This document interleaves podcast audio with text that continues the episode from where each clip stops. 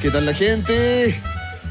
Ah, aquí estamos, otra vez. Otra vez. Otra vez, para cerrar una linda saga. Una linda saga, sí. Charlas en un pueblo fantasma, señoras y señores. Este lindo podcast de conversación en donde convergen las opiniones de un comediante que les habla y eh, el académico, psicólogo clínico experto en reggaetón, eh, poeta y un sinfín de cosas. Otaku. Otaku, ex otaku. Ex otaku. Sí. El señor Manolete Ugalde en el micrófono 2. Muchas gracias, Eduardo, por esas palabras tan hermosas que estás regalándome para presentarme.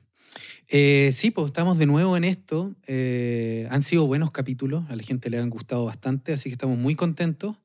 Y nada, siempre muy agradecido por poder compartir micrófono eh, contigo en el micrófono 2, el gran comediante. El gran, a, a ti te da risa cuando te presento, weón. Sí. ¿Por qué? Porque no sé qué decir, po, Por- weón. no sé, me da como... ¿Sí? ¿Te dan cositas? Me da Cositas, sí, sí. Bueno, el, el gran comediante, el gran comunicador, el gran amigo y gran pensador, eh, Eduardo Carrasco. Muchas gracias, Manolete. Gracias por tu presentación. Así Estoy conmovido, emocionado, que, sí. ávido de eh, saber cosas, de todas tus reflexiones y cosas que sabes. Y las tuyas, weón. Yo insisto eso. La otra vez un amigo psiquiatra, me, nunca había escuchado nuestro podcast, Digo, Esa persona está enferma. dijo, weón, esquizofrenia. No, no, no, no, no. Me dijo, oye, weón, Edo Caroe es un intelectual. No, Eso me dijo. Weón, no, estoy... Yo, estoy- soy- yo hago chistes, amigo. No. Usted es un intelectual. No, yo tampoco. ¿Cómo vamos a estar en la misma altura? Un weón que está todo el día leyendo de Lacan, que estudia, que enseña, a una persona que, eh, amigo, ve el Gran Hermano. Pero, puta, yo no, no, no creo, no creo que. ¿Es baja eh, cultura, ser- Hermano?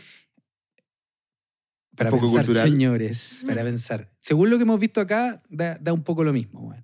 Pero no, no, lo que pasa es que el último tiempo he estado con el cerebro está- fundido. se nota. Y en particular por este podcast. Porque no es fácil seguir tus cosas. Puta, weón. Entonces, lo único que estoy haciendo es eh, disfrutar de cosas que me demanden poco eh, exigencia intelectual. Por eso ¿Cachai? Como ver comedia simple, como ver Gran. Hermano, cosas como de fondo. está bien, weón. Sí. Nadie te está diciendo lo contrario. Lo que yo estoy intentando Es que hablar es impresiona, que efectivamente hay un pensamiento autónomo que vuela más allá de las palabras que son dichas por otros. Eso quería solamente decir, amigo. Muchas gracias, amigo. No, por nada. Muchas gracias. Bueno, es un capítulo muy importante porque Ajá. cerramos cultura y, y no eh, serán solo nuestras voces. Así es. Tenemos una invitada. Una gran invitada. Una Si- gran invitada, carajo. Si usted Eh, me deja después presentarla, yo estaría. Sí, yo encantado. solamente quería hacer el- el- la introducción a por qué tenemos invitados. Porque Sí. primero ha funcionado muy bien el de repente pensar a tres voces Sí. y tener otra mirada un poquito más experta eh, que aterriza un poco nuestras divagaciones. Ujú. Y Manuel es- hizo un estudio acabado para la invitada aquí. Bien, estoy muy emocionado.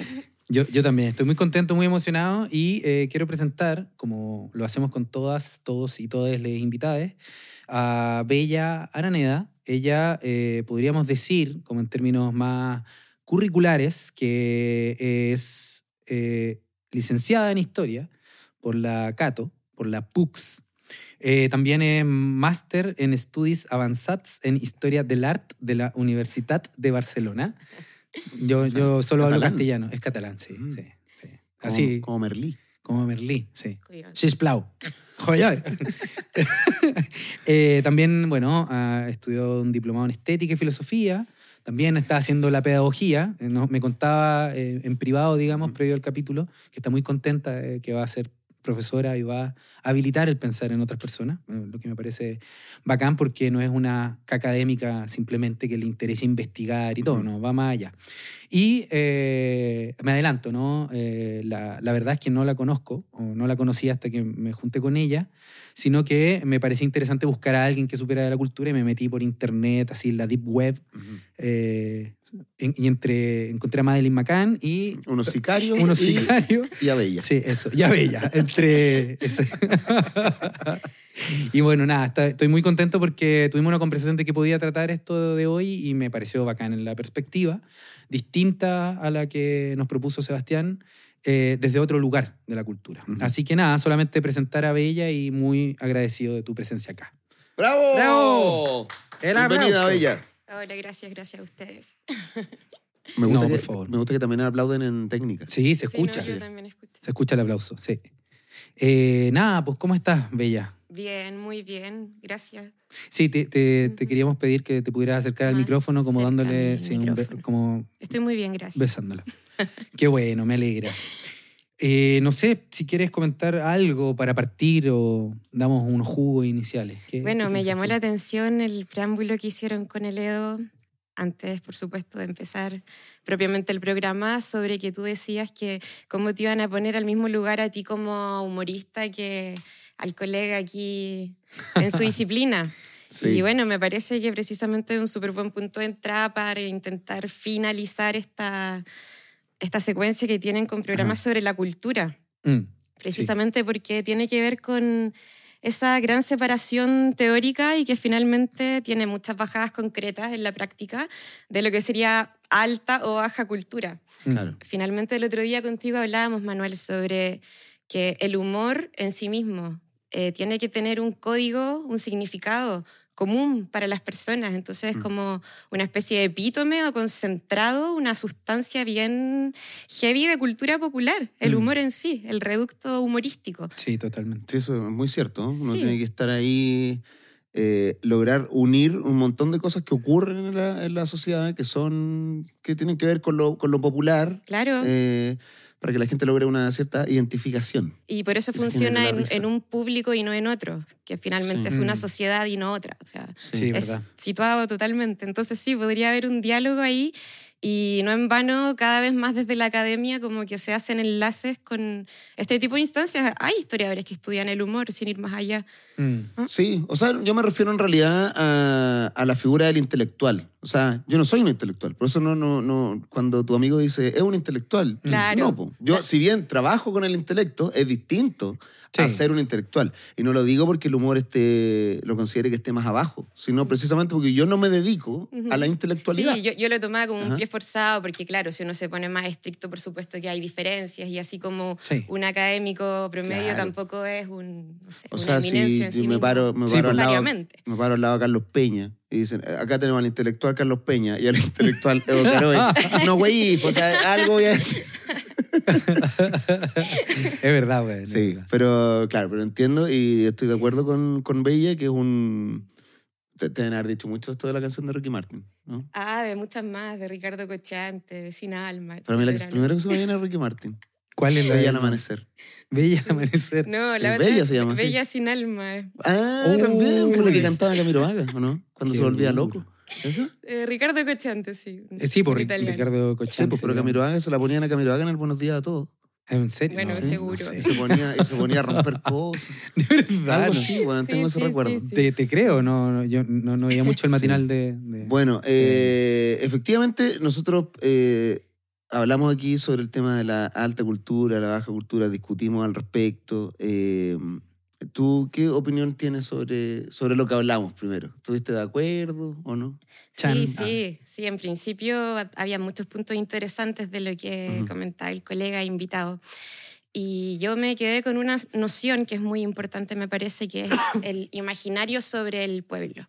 Mm, Claro, y le decía sí. a Manuel, mira, esa idea es como súper importante, me parece, de desarrollar, porque involucra en sí mismo muchas cosas, tiene muchas entradas posibles y de partida es un constructo de principio a fin, o sea, Mm. imaginario sobre el pueblo, ya no podría ser más abstracto en principio y la idea es bajarlo. ¿De qué pueblo estamos hablando? Ujú. ¿Qué hay Claro. detrás de ciertos imaginarios? ¿Por qué un sector habla de tal y otro de, de, otro, de otra construcción identitaria? Claro, y mm, bueno, tiene muchas bajadas concretas, algunas principales en, en el mundo del arte, por ejemplo. Tradicionalmente una discusión en el mundo del arte, que bueno, ya está zanjada, pero fue parte eh, constitutiva de todo el siglo XX, la primera mitad sobre todo, era esta idea de qué es arte y qué es artesanía. Esto también me parece que Mm, lo, sí. lo tocaron en el capítulo anterior. Sí. Y, por ejemplo, tenemos casos que son como re ambivalentes. Por ejemplo, quizás se, se conoce esta, este viaje de Violeta Parra a París, al Louvre, a exponer Sí. sus arpilleras, Mm. ¿ya? Entonces tenemos a la primera mujer latinoamericana, de hecho, en exponer algo que hoy en día, o hasta hace no mucho tiempo atrás, se consideraba artesanal. Claro. Sin embargo, en el circuito actual del arte, tú te encuentras en los primeros museos de arte contemporáneo del mundo occidental eh, una muestra sobre textiles indígenas. Mm. Entonces lo que tradicionalmente antes se tenía por artesanal o folclórico o por artes decorativas, de hecho eh, Violeta Parra expuso en el Louvre, pero en el, en el Departamento de Artes Decorativas, eh, hoy en día es considerado bajo otra óptica, mm. arte contemporáneo en pleno derecho. Eh, y así también pasa con ciertas etiquetaciones que se dan y discursos de ida y vuelta entre lo que supuestamente puede ser cultura popular y la institucionalidad. Eh, un ejemplo muy concreto y para seguir en el mundo del arte también es lo que ocurre también con el arte mapuche contemporáneo actualmente, que está como súper en boga igual. Mm. Y resulta que los mismos creadores eh, de filiación mapuche eh, de repente sienten como que hubiese cierto mandato sobre ellos de que todo lo que hacen tenga que ser mapuche. luego te preguntas, bueno, pero eh, ¿cuál es esa esencia o si existe? Y, claro, como eh, un, purismo. Y evidentemente no, un purismo. Claro, no lo hay. Identitario, sí. Pues. Claro. Claro, entonces son hartas conversaciones que son súper tensas entre discursos oficiales, depende de dónde vengan, la institución, las mediaciones y la raíz de dónde vienen esos conocimientos. Claro, yo, yo pensaba, ¿no? Como para llegar a un elemento que no sé muy bien cómo, cómo pensarlo o cómo formularlo, ¿no? Yo tengo varios amigos que trabajan en el mundo de la literatura y claro, es, bien conocido decir que es bueno que un escritor se gane un, un Nobel de literatura para que comience a ser leído. ¿Cachai? Es decir, previo al Nobel de literatura, es decir, previo a ese reconocimiento institucional de como la más alta élite eh, mundial, los escritores no son leídos. Se empiezan a ser leídos una vez que ganan premios. Lo mismo que cuando ganan los Oscars. con las películas. Claro. Uno va a ver las películas que ganaron. Que ganaron, ¿cierto?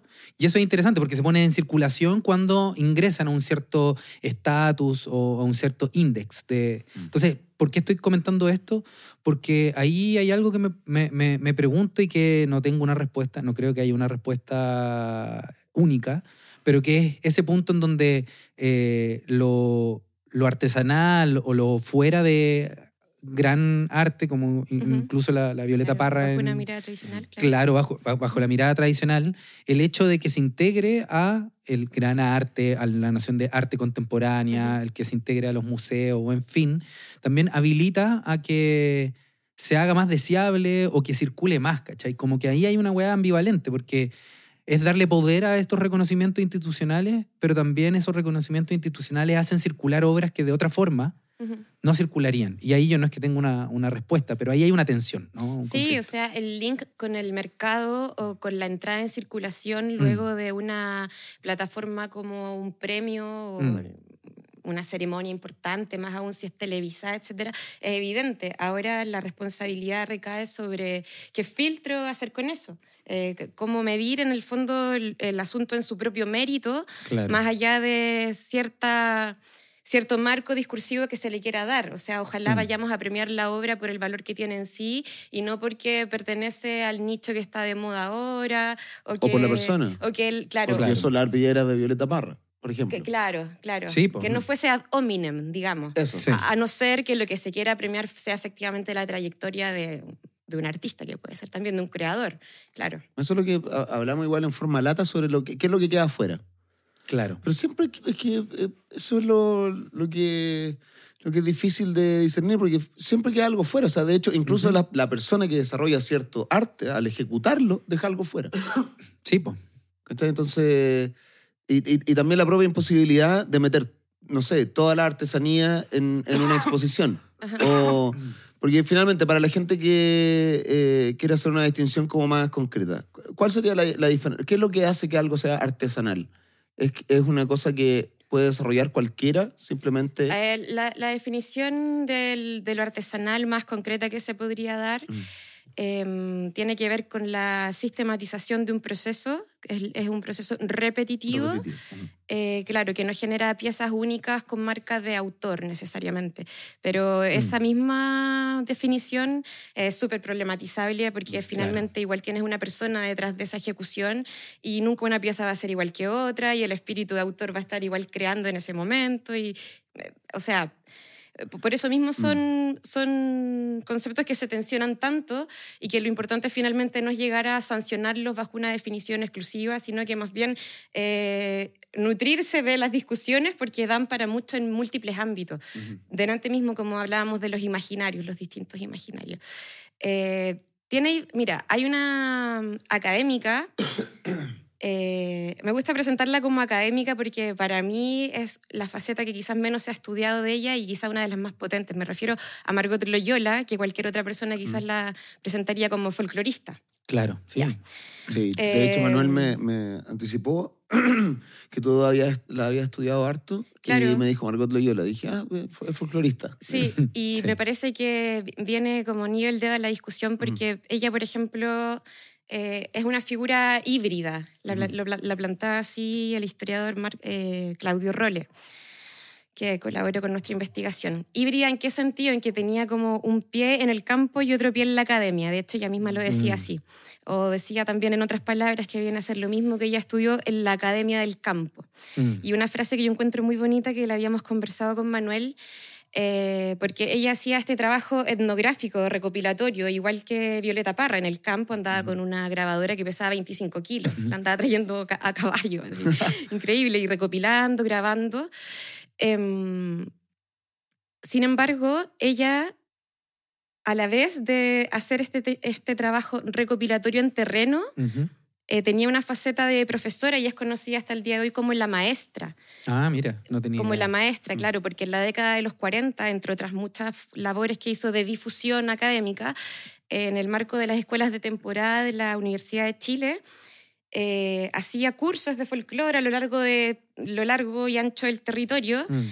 y a partir de ello empezar- de- empezaron a surgir los primeros conjuntos de proyección folclórica. Ya, ¿Y por qué estoy dando toda esta perorata? Me parece que Margot Loyola, más allá de lo específico del nicho del folclore en este caso. Ujú. la etnomúsica, desde, la etnomusicología, desde, desde donde se estudia este fenómeno, ha sido poco estudiada en el sentido de que ella es una figura muy relevante en lo que es fijar el canon de lo nacional. Ya, aquí vamos con Tácate. esto. El canon de lo folclórico en este sentido.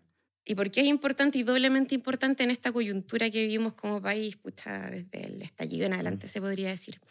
Porque ¿qué es lo nacional finalmente? ¿Y Mm. qué es el imaginario Sí. sobre los pueblos, los pueblos o en singular, o un pueblo de Ujú. una nación? Mm. Eh, Margot Loyola, cuando empezó a estudiar el folclore de Chile, que podríamos decir ¿En el qué año fue, perdón? Más o menos, así como Eh, 40, empezó 30? con su hermana en los años 40. Ya, En el bacán. dúo Las Hermanas Loyola y luego solista del 50 en adelante que ya empieza a recorrer Chile.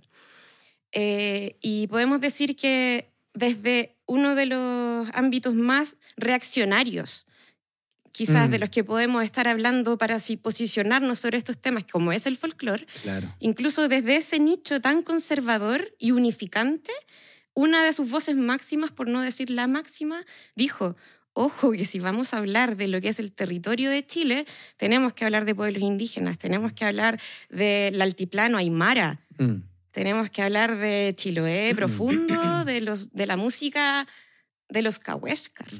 En Mm. los años 40. Y hoy en día estamos en segundo pleno proceso constitucional y hablar de multiculturalidad parece que a mucha gente la espanta. Entonces, Claro, por eso digo la vigencia de, de este tipo de discursos y tensiones, que son antiguos, pero que no se resuelven y son importantes de discutir. Lo que me parece interesante es lo que estáis diciendo, ¿no? En relación a, la- a las discusiones como constitucionales de la, de la primera vuelta. Eh, me acordé de eso, que, que la otra vez fue un show, en paréntesis, de- de- del Eduardo, y, y había alguien que decía que el infierno, no, no, no sé qué, un- qué comediante era, una, una chica, ¿Ya? que decía que el infierno era que toda la vida se repitieran infinitamente... Ah, la eh, Cintia Gallardo. Sí, me dio risa. Sí, Infinitamente tuvierais que votar eh, por convencionales, ¿no? El Como infierno es votar por convencionales eternamente. eternamente. Y, y que no pase nada, ¿no? Como me pareció, bueno, me, me cagué de la risa con eso. Pero volviendo, volviendo Dejando tu voluntad al resto un poco. Y sí, Sí. que decían por ti. Y, y la, claro, y, y el punto eh, que me parece, me parecía interesante de la Margot Loyola, lo que estáis diciendo, es que no es que ella dijera, vamos a los cahuéscar, vamos a los mapuches solamente, versus. Eh, el campo, eh, que, que- sino que es- hay que pensar todo eso en conjunto, ¿no? Claro. Mientras las izquierdas progresistas, lo decíamos el capítulo pasado, creo que antes también de eso, Sí. pensaban solamente como solamente los mapuches y Sí. el campo no, y olvídate, muerte, ni ¿no? siquiera. O sea, la, la izquierda tradicional Mm. eh, no, no habla de, de indigeneidad. Mm, Habla claro. de campesinos a lo más, porque si no, obreros. porque, claro, Entonces también es una. Claro, también es una invisibilización.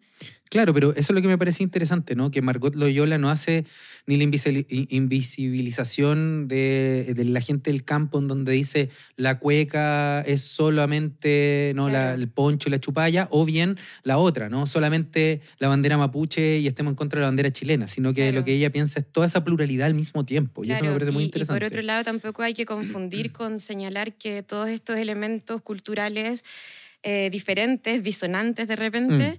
eh, sea chileno. No, es precisamente al revés. Ujú. Claro. No lo son. eh, sin embargo, lo nacional, si queremos entenderlo, entenderlo como cierta, cierta construcción que pertenece a un territorio y no a otro, digamos, en, en muy macro hablando, es así de diverso. Mm. Sí. Y es así de irreconciliable también, porque no hay manera de, de unificar esas realidades tan, tan diferentes en sí mismas. Y, y a ella le importaba como... ¿Qué hacía ella con eso? ¿no? Es- es- esa es la pregunta que tengo. Ella, Sí. claro, postula que hay que atender a la multiculturalidad, a la diversidad que hay en el territorio, pero ¿cómo se plasma eso en su, en su obra? O en Bueno, su- ella tiene montones de libros, no recuerdo Mm. ahora el número, pero unas 10 publicaciones Mm. mínimos Qué sobre loco, danzas, eh, cantos, música eh, a lo largo del territorio nacional, sobre Mm. el origen, no sé, de, de la cueca, de la tonada, etc. Y bueno, el gran mérito que hay en ello, yo, yo no sé si se lo propuso de esta manera, a mí me parece que no, que fue Mm. más que nada una consecución natural de su intuición y de su pasión por la música folclórica. Mm. Eh, el producto de eso fue finalmente una panorámica muy acabada de todo el repertorio musical y dancístico de, de este territorio llamado Chile. Pero, y desde el arte no será como eh, esa unificación, ese considerar los distintos matices de un territorio, claro, tiene otro sentido. po. Me Mm. refiero a que cuando habla de la izquierda progresista o la izquierda tradicional, son fuerzas políticas que de una, una forma tienen que construir un pueblo que les sirva. Bueno, Mm. es sea, hay, que- hay una... Hay, eh, se usa al pueblo como... eh, Hay algo útil, ¿cachai? Sí. Hay un utilitarismo entre medio, o sea, me Mm. tienen que servir para... eh, la chusma querida. eh, claro, Claro. o sea, en el, sí. pues, en el- en el- Arturo en el Alessandri. lado del, del arte o, o en- como lo hacía Margot Loyola, Mm. su búsqueda era otra. Ujú. ¿cachai? Entonces, por Claro. eso... es, es más académica, si se quiere, en ese sentido, ¿no? O sea, cuando digo más académica me refiero que es un rescate cartográfico más que eh, pensaba, ¿no? Hacer, eh, decir qué es lo más chileno. Ella lo que intenta decir, en este territorio que definimos como Claro, Chile está esta pluralidad. Claro, por el contrario, sí, Claro. sí, por el contrario, era dar cuenta de una realidad evidente que es polidiversa. Y, y ella misma, eh, lo que quiero intentar de entender, porque te, te confieso, ¿no? Yo conocía, o sea, soy un ignorante de, de folclore, ¿no? Eh, Yo, como bien lo ha dicho Eduardo, sé de reggaetón, no de, no de folclore.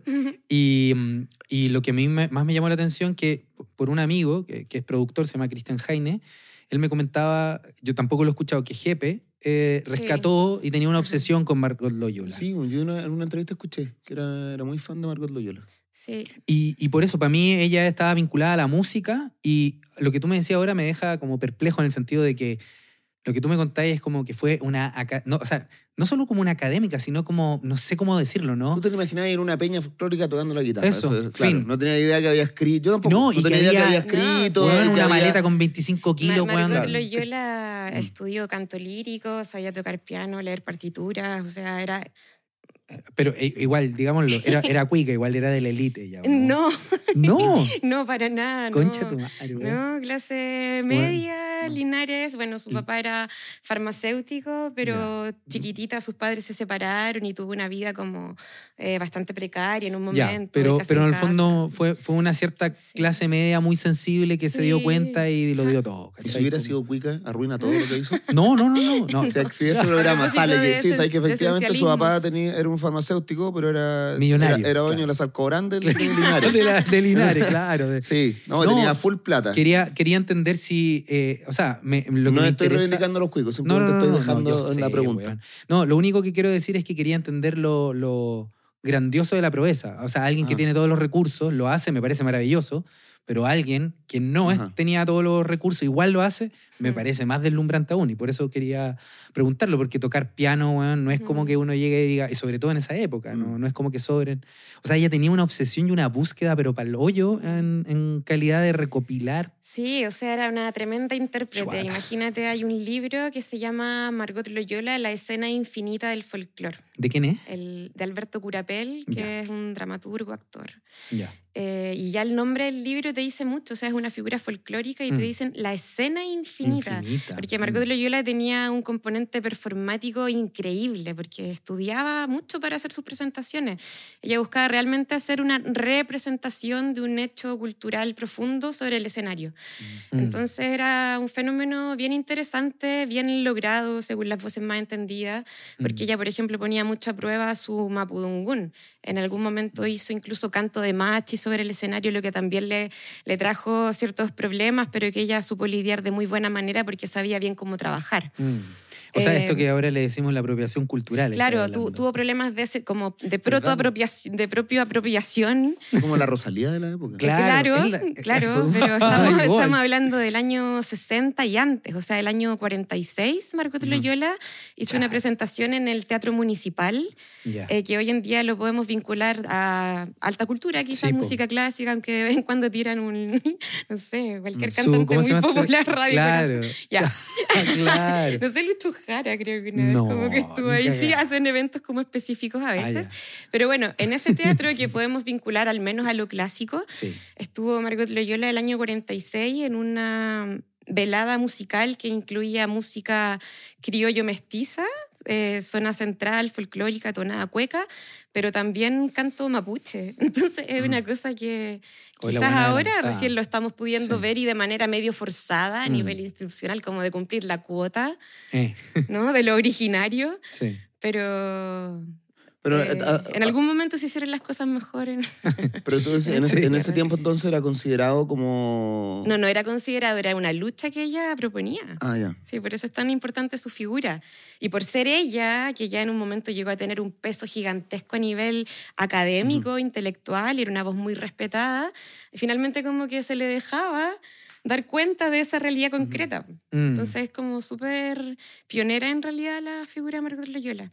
No, paloyo. Mm. Yo no, no, tenía idea de, de, nada de esto. Ahora, igual me da vuelta algo, ¿no? Como, insisto, yo planteo este tipo de preguntas no para votar las weas, sino para intentar de pensar en los costos y lo que supone, ¿no? Todas estas traducciones. Pero claro que ella, Margot Loyola, eh, una persona eh, chilena, eh, meta en el Teatro Municipal Cantos Mapuche, mm. de alguna forma es un rescate inevitable, pero también es lo que diría un purista, ¿no? ¿Por qué ella o no, no un mapuche?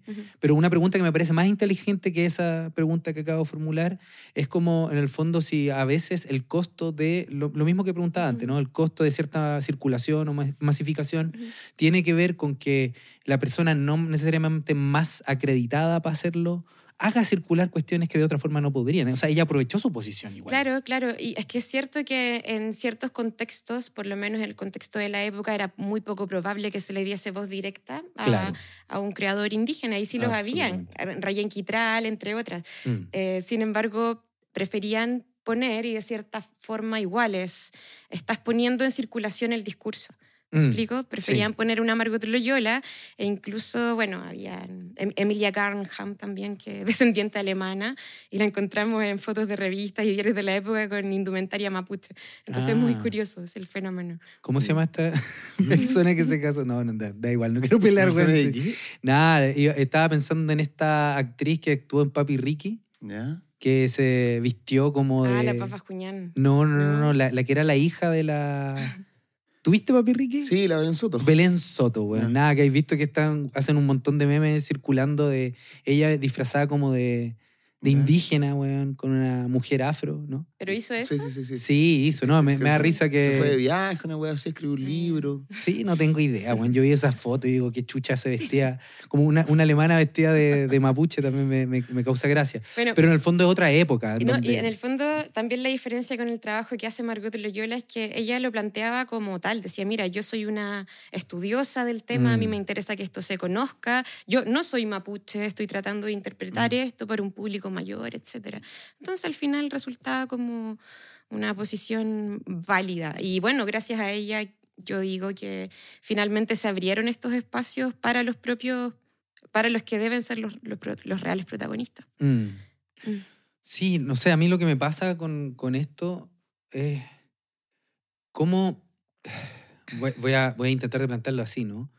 Porque, claro, el capítulo pasado nosotros hablábamos mucho más de cómo darle lugar a eso que eh, está Que sido- considerado como parte del puro mercado, para decirlo así. Ajá. Y intentar de ver que... O que no no- servía. Que claro, de lo, lo que no... no servía para configurar el pueblo que necesito. El pueblo, eh, claro, el pueblo que necesitamos. Ese era un, un poco el... Pero, Ajá. pero desde la vía del mercado, ¿no? Del puro... El reggaetón, eh, en concreto estábamos pensando, ¿no? O en la música urbana, etcétera. Como considerarlo como una mierda eh, enajenada, ¿ya? Un poco eso, el miserabilismo del- de la cultura. Pero acá estoy intentando pensar cómo eh, darle vuelta a un... eh, ¿Qué tipo de ma- imaginario puede salir eh, o puede enarbolarse o construirse? Que creo que no, se- no ha sido pensado a propósito de lo que dice la, la, la Margot Loyola, es decir, como de una forma de retomar desde la actualidad, en su época, pero ahora también desde nuestra actualidad, todas estas eh, músicas porque, eh, eh, o creaciones, porque ella evidentemente tiene que haber hecho ciertas modificaciones, ciertos cambios. No, no- no solo recobraba, sino que creaba cosas. Ah, bueno, sí, sobre Mm. eso Margot Loyola era eh, la figura menos inmovilista que te puedas imaginar. De Mm. hecho, por eso también accedió a trabajar con, con el jefe, porque trabajaron juntos un tiempo, no fue como tan a posteriori, sino que él iba para su Ah. casa y todo. Ah, no tenía idea de eso. Y, eh, Ya, interesante. por ejemplo, Margot Loyola acuñó el, el término de proyección folclórica precisamente para escapar del purismo folclórico. Mm. Entonces ella era fan de que a una creación de raíz folclórica, Mm. Eh, como antónimo del esencialismo, se le metiera Ujú. guitarra eléctrica, órgano, o sea, era, pero Proyección folclórica, está bueno eso. sí. Pero eso, ¿qué, qué implica? Como, no, no sé si... Implica el hecho de que en sí mismo el acto folclórico puro eh, no existe más que en el momento mismo en que Mm. una persona, una cultura lo está ejecutando, pero luego en su repetición nunca va a ser eh, igual dos veces. Las canciones populares tienen eso. Sí. Eh, desde rondas infantiles que pueden haber cuatro versiones diferentes para el mismo Mm, para la claro. misma música eh, que también es un fenómeno popular Sí. hasta las canciones folclóricas populares también tienen muchas versiones. Entonces el esencialismo folclórico en realidad es un poco falaz o inconducente en último término. Oye, qué buena esa. No, me, me dejaste... ¿Hasta cuándo vivió? Sigue viviendo la Margot Loyola. Puta, falleció- hoy día voy a jugar de ignorante, weón, porque no tengo Falleció idea. en 2015. Ah, es, es reciente ya. Oye, me Sí. siento un, un, un ahueonado, weón. Nunca, como No, nunca, weón, me he sentido tan tonto en da este igual. espacio. Oye, que, que no, pero te lo digo muy, muy, muy, muy honestamente. En verdad me siento como un lego absoluto de. Yo, yo pensaba que era folclorista nomás, pero. No, yo pensé que no, no sabía. Cuando me dijo que trabajó con Jepe, dije, qué chucha, Margot- bueno, y Margot Loyola, como te digo, tenía cantos de estudio lírico con Mm. la soprana Bla- Blanca Hauser. De hecho, hay una anécdota bien buena con Carlos Isamit, que ella llegó a mostrarle su primer, su primera interpretación de canción mapuche. Y él le dice, no, anda donde Blanca Hauser, esta soprano wagneriana, eh, a que te desimposte la voz, porque tú eres folclorista, no puedes cantar esto, un canto mapuche, con una voz lírica. Ah. Y, y gracias al cielo le hizo caso, porque si no, est- estas mezclas que son como, no sé, con todo respeto, pero cantantes líricos. No, claro, como cantando el gorro cosas de lana es como sí. medio. Es medio y con arreglos como sí. super cursi. Bueno, a mí por lo menos no me Sí, gusta a mí me, da, me da cringe, me da cringe, Mm. pico. Y ya, y Ah, me, qué buena hablando de mixturas musicales y bacán Rosalía. Súper incoherente. Sí, no, pero, pero en verdad es que. Sí, pues cantar el gorro de lana así como en, en- en black metal, no sé, pues, weón. Es que depende como cuál la- es tu fin en realidad. Y Sí, ella po. como se la jugaba por la interpretación y por Mm. el rescate, era coherente. Sí, está, Y- está, estaba el pico lo que me, no, me, me Pero ahora rescatar cabeza, toda la figura de Margot Loyola, todo lo que hizo. eh, ¿qué, qué es lo que puedes criticar actualmente con lo que ocurre? O sea, eh, faltan figuras como ella, no se les da espacio, es necesario ser como ella, imagino que fue una. Eh, como demasiado notable en lo Ya. que hizo y que por eso tenía el espacio que tenía. Ujú, ujú. Eh, hay que darle espacio también a gente no tan notable para Ujú. que pueda dar a conocer ese Sí, mira, ese antes de mundo. contestar esa pregunta y Acá. para cerrar un poquito lo de Margot Loyola, a ella la querían en el ballet Bolshoi para interpretar a Carmen, nada menos, Ah, el personaje principal. Y también participó Bolshoi, en uno de los primeros cortometrajes de Jodorowsky. ¿En la, serio? la cravata, sí, la corbata se llama. ah, no, no, no. es una cuestión conozco como humorística, así muy encachada. Puta que la Ya. Y como qué criticaría yo en relación a la actualidad y lo que veníamos conversando. Eh, si hacen no- falta más figuras como ella, bueno, me imagino que sí, ojalá. Ah, Pero yo creo que fue una figura muy pionera en esto que decíamos de, a ver, si se puede resumir, resumir en algo como de no esencializar. mm, Mira, hoy en día cada vez más el mismo ámbito académico está mucho más abierto a un montón de expresiones que tradicionalmente se tuvieron por populares y que no habrían entrado a discutirse siquiera en la academia. mm. Cuando recién entramos, eh, te Mm. puse el ejemplo de lo humorístico. Y claro, hoy en día el humor como tal se, se- se estudia como un nicho, un reservorio de cultura popular, de saberes populares que Sí. le hacen sentido a mucha gente y por eso causan risa. Mm. Si no, no, no lo sería. Como la, como la paremiología en su momento, que eran como Y refranes, dichos así exacto, sueltos. el doctor que- Campuzano. Y ¿Ah? El, sí, el El profesor profe Campuzano. y. Campuzano, claro. Sí. Sí, hay, Gastón Sublet tiene un, un libro de, de paremiología y analizando como refranes y, Y- todo como el saber popular que Ujú. hay, eh, que se traspasa de generación en generación en dichos, weón, como, eh, no sé, que mucho abarca no aprieta. Claro, Cos- y, cos- y- y cosas yo- así, ¿cachai? Como, Mm. te imaginas todo lo que hay en, en esa, en, en solo esa frase. Es como un meme, pues, weón. Como Es como el claro, como Muy lo-. Y se abren nuevas posibilidades de investigación, lo que me parece muy bien, como por ejemplo con lí- líricas populares, que ya, ya no es solamente la lira popular o la poesía popular tradicional, oral, sino que también se estudian los discursos de los chiquillos que cantan rap, etc. Hay, como que la academia Sí. se va versificando y haciendo un eco real de lo Mm. que es la sociedad. Ajá. Pero- entonces ahí como que es- eso de baja cultura se diluye un poco o, o se reafirma. En, en- en- el fondo... Claro, depende cómo lo ves. Sí. Claro, es lo que, lo que hablábamos la otra vez del GAM, cuando tú me Mm. decías, eh, claro, el, el GAM permite que, que bailen afuera y Mm. que estén ahí, porque también son... Pero, pero sí, pues, pero siguen estando afuera. Pues, Claro, ¿cachai? podrían igual estar hay en una- igual, adentro. igual hay una adentro y una afuera, Mm. Sí. Entonces, Es claro, por mucho igual. que ahora se, se considere el humor para ser analizado y que hay un departamento de humor en la portal, etcétera, quiz- quizás eh, eso reafirma su... de- depende cómo se haga, Mm. reafirma su condición de eh, baja cultura. Sí, pues como de, segrega- de segregación finalmente. Claro. Porque o estás cumpliendo con una cuota específica que te permite agregarlo, pero bajo ciertas condiciones. Claro, o, a- o analizamos la letra de, de Marcianeque, no sé, Ujú. lo que hago yo en el show, por ejemplo, cuando analizo la, la letra de Jordan 23 de Antirrana, pero, pero claro, pero en el fondo sigue siendo algo, ¿cachai? De lo que me agarro, Claro. eh, en donde, para, para que funcione, tiene que estar en el Haber una imaginario que es baja distancia. cultura, Mm, ¿cachai? sí. que- Entonces, ahí es donde siento que, claro, en algunos puntos se reafirma y en otros puede que se eleve. Pasa que igual tenemos cosas. que hacernos la pregunta de cómo se sancionan finalmente o cómo llegan a tener ese peso específico estas manifestaciones tan masivas de la cultura, Mm. ampliamente entendida. Entonces, ¿por qué un fenómeno como Marcianeque tiene tanto éxito? Tú podrías decir, bueno, lo, lo que decía en el capítulo anterior, eh, porque es un producto insigne del liberalismo, qué sé yo, y solamente con un ojo muy crítico y y de una crítica negativa. Pero por otro lado, podría eh, desmenuzarlo en sí mismo, por ahí te encuentras que eso, al contrario de ser un, un, un producto de la economía neoliberal, ponte tú, eh, viene en sí mismo a ser un reflejo de lo que gran, una gran masa de gente busca o expresa. Mm. Entonces también hay, hay códigos en, en esos discursos. Sí. Finalmente, si lo que se pone de moda se pone de moda porque nos viene impuesto Mm. o porque de hecho los agentes que están detrás de las campañas publicitarias masivas tienen un ojo sociológico mucho más acusado de lo que uno cree. Y que por algo levantan ciertas eh, ideas con conceptos y melodías, qué sé yo, que son eh, eh, muy masivas, o sea, que tienen ese, ese arraigo popular explícito.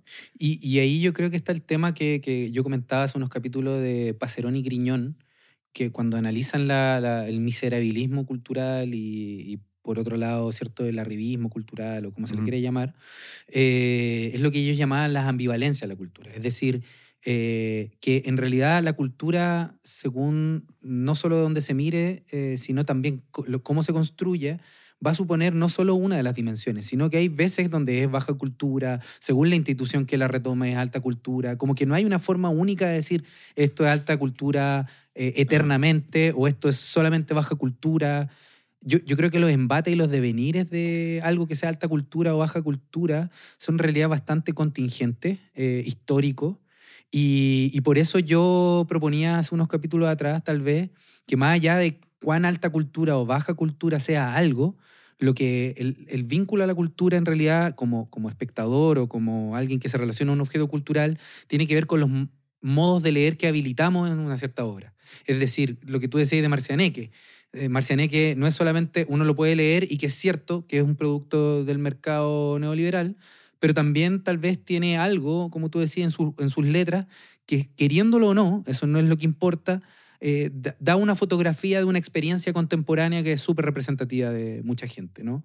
Entonces, eso ahí me parece que, que- que uno no logra resolver esto. Ahora, yo quería, si es que no, no tienen algo que decir, quería abrir un tema en paralelo que a mí me queda dando vuelta a propósito de lo que traéis de, de Loyola, eh, que tiene que, que ver con, con, con algo que me quedó rondando, ¿no? Como que me, me pareció muy interesante.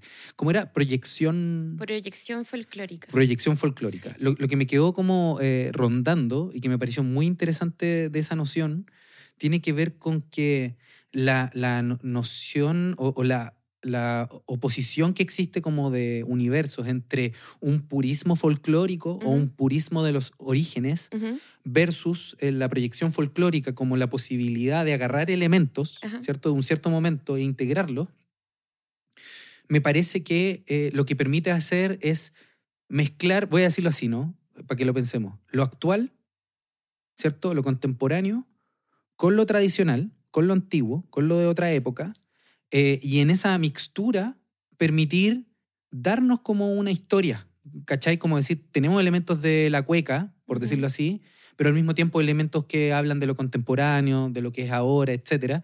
Y ar- permiten armar eh, una comunidad imaginada, es decir, que tiene elementos que tienen que ver con el presente del 2023, pero también con elementos del año 40, del año 20, sin tener que cuidarlos como si fueran una joya de- detrás de un escaparate.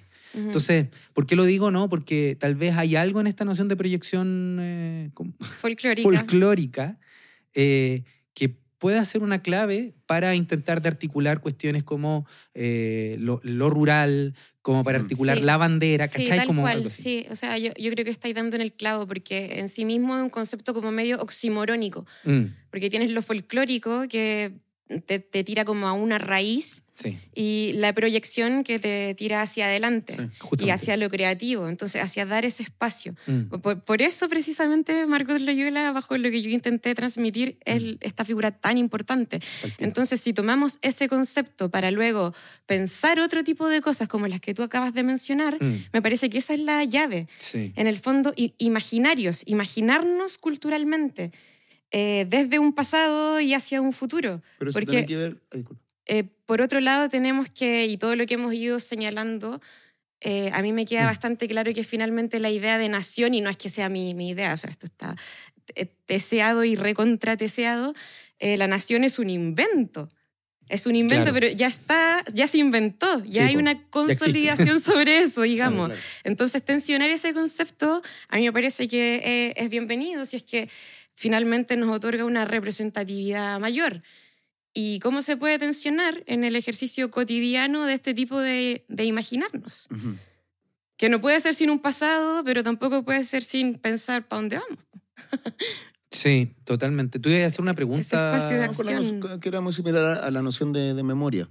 De, Claro. como editando esas cosas, de rescatando algunas cosas para ir construyendo Mm. eh, ese futuro que anhelamos, en el fondo. Sí. O sea, Y una memoria... alimentar ese futuro de, Ujú. de- de ese pasado. El- imagino que en, la- en lo cultural, en lo artístico, debe ser similar. Y rescatando. Ahora, igual creo que es una hueá media generacional. O sea, nosotros decimos, sí, proyección folclórica, Mm. pero imagino que la gente que empezó con el folclore no le hace mucha gracia que venga alguien y le meta guitarra eléctrica. O, Ah, claro. O sea, Claro. yo, el, el- el- el- el grupo folclórico de, de- de mi pueblo, Quepe, es weón, tal cual cuando yo tenía siete años. O sea, no, no me imagino a esas personas hablando de, de proyección folclórica. Claro, pero.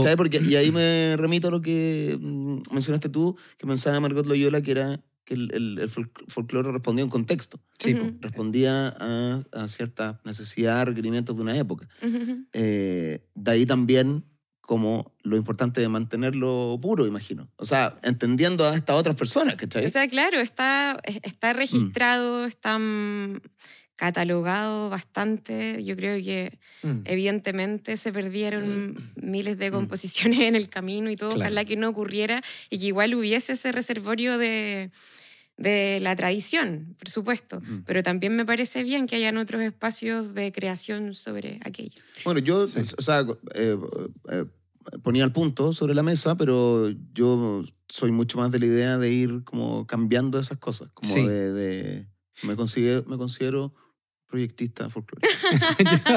Desde hoy somos los proyectistas proyectista folclóricos. folclórico. Sí, sí, yo soy de, de esa idea, pero, Yo igual. pero también me pongo en el otro punto sobre que hay gente que no Pero yo creo. que le haga mucha gracia. jugando con palabras, ¿no? Eh, yo, yo creo que efectivamente, o sea, a ver, acá voy a hacer una separación un poco artificiosa, ¿no? Ujú. Lo cultural y lo político, voy a hacer eso, ¿no? Entonces, voy a decirlo así, ¿no? Que la cultura haga lo que la cultura tiene que hacer. O sea, si este grupo en Kepe quiere seguir tocando eternamente lo Claro. mismo, que lo haga, si ese no es un, pro- es un- no es un problema político. ¿Son buenos, güey?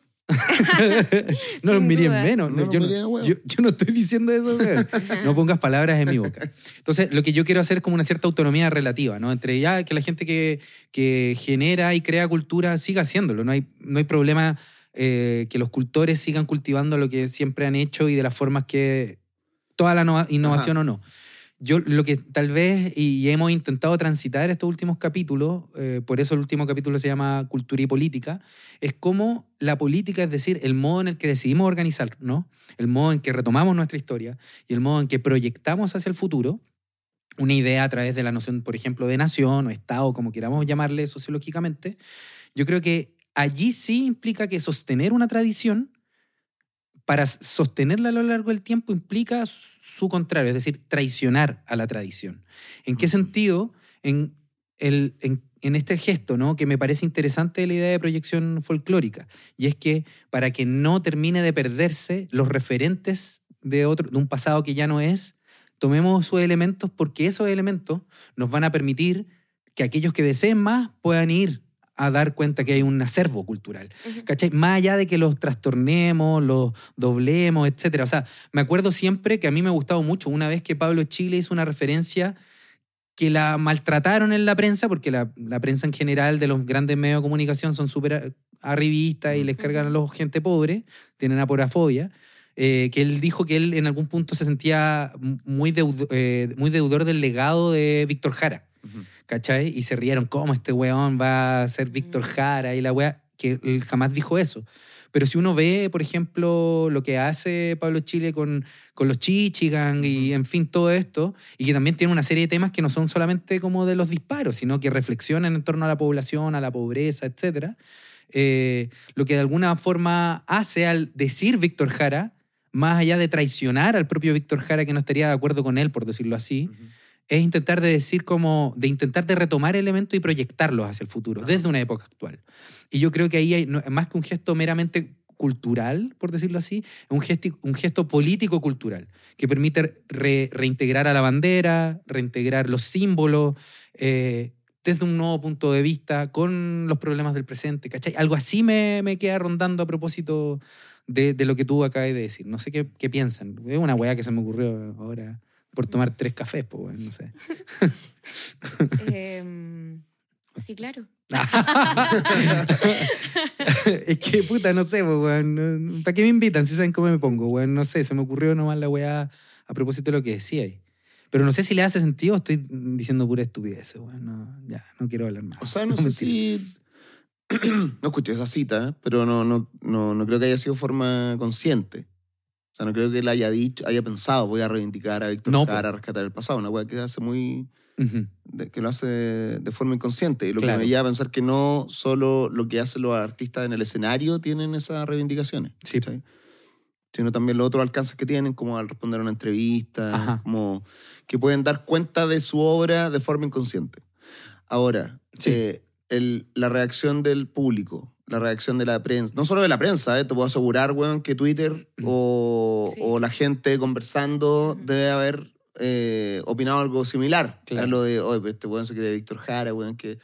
da-. Con esa cuña sí, pues, weón. ¿Ah? Es que la cuña de la prensa era descontextualizada, pues.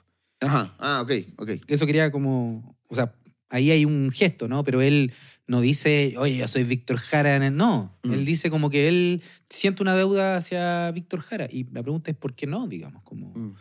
¿cachai? Y, y yo creo que a, a eso me refería tal vez con el hecho de que eh, en, en términos políticos todo rescate de la tradición supone inevitablemente su traición, es que vaya a tener que deformar los- todos estos purismos, ¿no? El, el efecto Rosalía me parece que lo hemos insistido varias veces a propósito del rescate de algo que no necesariamente estaba buscando, que su rescate implicó su deformación. Pero ahí volvemos al punto de dejar fuera.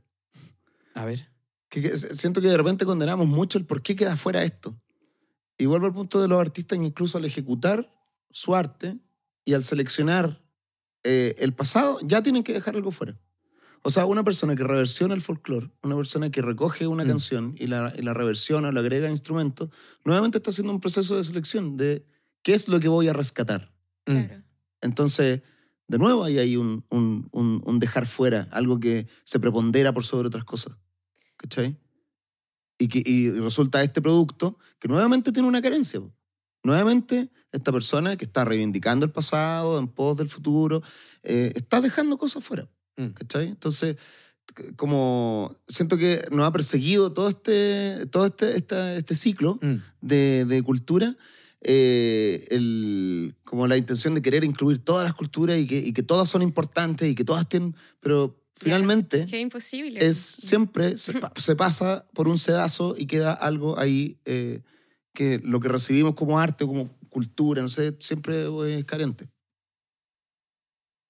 Eh, es que sí, precisamente porque Mm. es inabarcable, o sea, eh, es inabarcable y también es inconmensurable entre sí, o sea, Mm. hay cosas que, no, no digo que algo no pueda estar puesto al lado de otra cosa, pero todo al mismo tiempo no.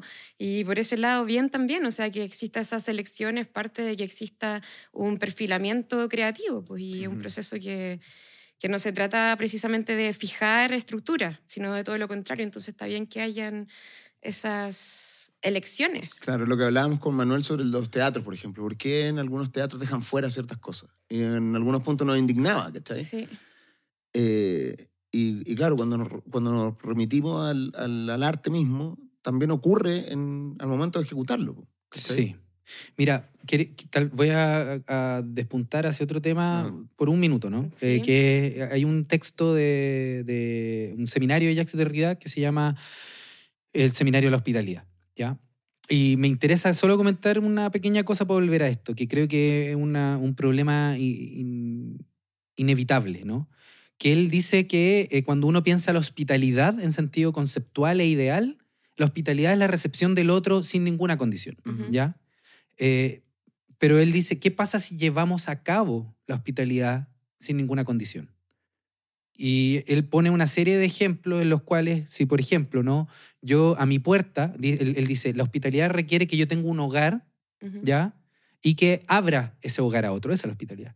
Pero ¿qué pasa si le quito la puerta y las ventanas a mi hogar? Si no, lo, no tiene eh, puertas para cerrar ni ventanas para cerrar. Mi hogar se termina transformando en un paseo, en un lugar donde cualquiera puede llegar y entrar, y el hogar termina dejando, desaparece como hogar, ¿ya? Entonces él dice que en lo ideal la hospitalidad es incondicionada, ¿ya? Que no hay condiciones. Pero cuando uno inscribe la hospitalidad en la historia, tiene que tener condiciones. Es inevitable que uno ponga condiciones porque si no, es imposible que se realice, ¿ya? Entonces, ¿por qué estoy comentando esta, esta weá? Porque creo que hay algo allí que él intenta decir sobre lo que es la historia. Y él señala que la historia, cuando uno inscribe históricamente un concepto, una idea, un hecho, implica traición, pérdida y perversión. Ujú. Es inevitable, es decir, inscribir una idea o un ideal o un deseo en la historia supone un duelo que es todo eso que se perdió. Y yo te diría eso, que en el fondo eh, el ideal, en lo filosófico, en lo ideal, uno tiene que tener algo que sea imposible de conseguir, que es inolvidable, que es un ideal regulativo. O sea, intentemos de no dejar fuera nada. Pero No. sabemos que en la historia y en los hechos vamos a dejar cosas siempre afuera, siempre vamos a borrar, eh, siempre vamos a ser injusto con alguien, ¿no? Eh, siempre vamos a ser injusto con unas ciertas capas de la cultura. Es inevitable, o sea, hacer historia significa necesariamente inscribir ciertas cosas y otras desinscribirlas, reprimirlas, dejarlas en el olvido, etc. Eso es imposible. Pero yo creo que ahí, en este doble nivel, entre la historia real y concreta y la idea y, y- y lo que fantaseamos como ideal o como deseo, hay que entender que no hay que olvidar este deseo nunca, pero saber de antemano que en esta traducción, de uno a otro nivel. Mm. es un imposible. Pero, y esto dice Derrida que es muy bonito y muy raro, ¿no? Dice, eh, esto es imposible, pero a veces los imposibles se cumplen y ocurren, ¿no? Y a veces ocurre que sí, po, que uno dice, oye, esta weá, como Margot Loyola, ella logró algo en que nunca había logrado. Y yo no sé si se propuso, voy a rescatar todo, etcétera. Hizo su pega y logró algo que inédito que nadie había logrado. Entonces, de nuevo, ¿no? Yo no creo que, no se, trate, que se trate de no dejar fuera cosas. Es imposible no dejar fuera. Pero yo creo que la, la virtud del crítico o de quien reflexiona es que continuamente tiene que estar atento y vigilante a que va a dejar cosas afuera, tiene que saberlo de antemano, eh, que va a dejar cosas afuera, pero siempre tiene que estar abierto a pensar cómo intentamos de integrar ciertas cosas, cómo intentamos de articular ciertos elementos, eh, cómo intentamos de repensar otro. Hay algo que dejamos afuera que podríamos integrar sabiendo de antemano que va a haber pérdida, que es imposible conseguirlo todo, ¿cachai? Entonces, eso te diría, yo creo que, que siempre va a, haber un, va a haber un dentro y fuera, ¿cachai? Que es como va a haber una adentro del GAM y una fuera del GAM, Mm. pero es imposible que no lo haya. Mm. Bueno, pero por eso también existe el espacio contracultural y qué Mm. bueno que así sea también, que, que lo que no entra es que por fuerza de vitalidad, Mm, porque es con natural el ser humano, siempre va a aparecer de una manera u otra. sí. Entonces también existen los espacios autogestionados, que quizás es lo más orgánico que puede tener el ser humano. Sí, claro, allí donde nadie sostiene, aparece un grupo que a pesar Claro. de todo sostiene una weá. Claro. Sí. Eh, quedé pa'l pico. Ah, lo digo en serio, weón. Me- el cacumen, weón, hace tiempo no me ahí operaba tan, tanta, con tanta intensidad y energía. Eh, no sé, no, no, no sé si... ¿Quieres dar un pie para cerrar? Eh, ya, voy a darte un pie para cerrar. Para que nuestra invitada cierre. No, sí, pues. No, bueno, sí, ah, claro, las palabras finales. Bueno, quedaron muchas cosas pendientes. Al igual que como cualquier intento de inscribirlo en la historia, acá quedaron muchas cosas no ajusticiadas afuera, no pensadas, etcétera. Pero es inevitable que la historia tenga cierre, así que vamos a tener que darle cierre a, a la temática cultura. Eh, bueno, quería agradecer a ambos por esta conversación que estuvo bacán. Me, me encantó harto. Como que nos fuimos de un recodo a otro No, nos fuimos por muchos lados, por muchos lados. en una hora hemos conseguido dar Ya aprendimos de puntadas. Margot Loyola, amigos, somos unos Un ignorantes. ignorantes culiados. weón. Pero bueno, siempre se puede aprender más, ¿no? Hoy día intentamos de hacer algo de justicia a esa injusticia, ¿no? Sí. Como, digámoslo. No nosotros, sino en este espacio se pudo hablar algo de ella y que probablemente varios auditores van a decir, oh, weón, voy a ir a buscar a, a Margot Loyola. Si yo mismo voy a hacer eso. Voy a ir a escuchar a Jepe. Claro, voy a ir a escuchar a Jepe. bueno, y entonces quería, en verdad, Bella, darte muchas, muchas, muchas gracias por lo que acabamos de conversar, que lleno de interrogantes preguntas, hipótesis eh, que me parecen muy interesantes sobre la cultura, sobre la cuestión de la tradición, sobre lo folclórico, sobre el pop, sobre bueno, todo. Así que muchas gracias y no sé si te gustaría comentar algo antes de cerrar este capítulo que cierra con el ciclo de la cultura. Mm, sí, está un poquito complejo cerrar el cierre. sí. Pero... Mm, a ver, me parece que es elemental esta discusión sobre el no fijar, mm. no fijar ciertas realidades forzadamente eh, para que calcen con chuta, con una realidad que finalmente quiere ser impositiva, eh, porque no hay otra manera de, que lo sea. Eh, al final a mí la idea de la nación inventada así como por contraparte la comunidad imaginaria, me, me, resuenan mucho porque mientras una se plantea como consolidada, la nación inventada, y podemos tener toda esta serie de críticas y alcances que hemos ido haciendo, eh, la comunidad imaginada te da todo el espectro infinito de creación mm. sobre lo mismo. y hay que, hay que, mantenerse ahí. sí, pues siempre. o sea, yo, yo creo, no sé, que este lugar de la reflexión y la crítica es eso que permite siempre mantener abierto que pueda haber otra cosa distinta a lo, lo pensado. O sea, si, si, te fijáis, lo que hemos hecho hoy no es fijar un sentido último, sino que fue agarrar sentido y, y desbrozarlo y darnos cuenta mm. que esas cosas tal como parecen no necesariamente son así, podrían ser de otra forma.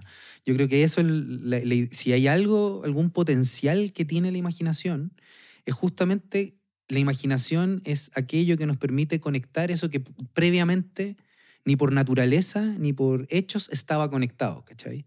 Entonces, justamente lo que permite el análisis es desbrozar y ver que hay weas que estaban conectadas de una cierta forma que podrían estar lo de otra. Y eso me parece también muy sí, bacán. Pues la importancia de la lectura que se hace sobre los hechos. Mm, sí. Bueno, señoras, señoras y señores, esto fue Charlas en un Pueblo Fantasma. Recuerden que nos pueden ver en formato podcast en estudiosneverland.com. Eh, hay un tremendo trabajo audiovisual eh, para que ustedes puedan deleitarse con los autores, las citas y los textos y todas las cosas que vamos diciendo acá.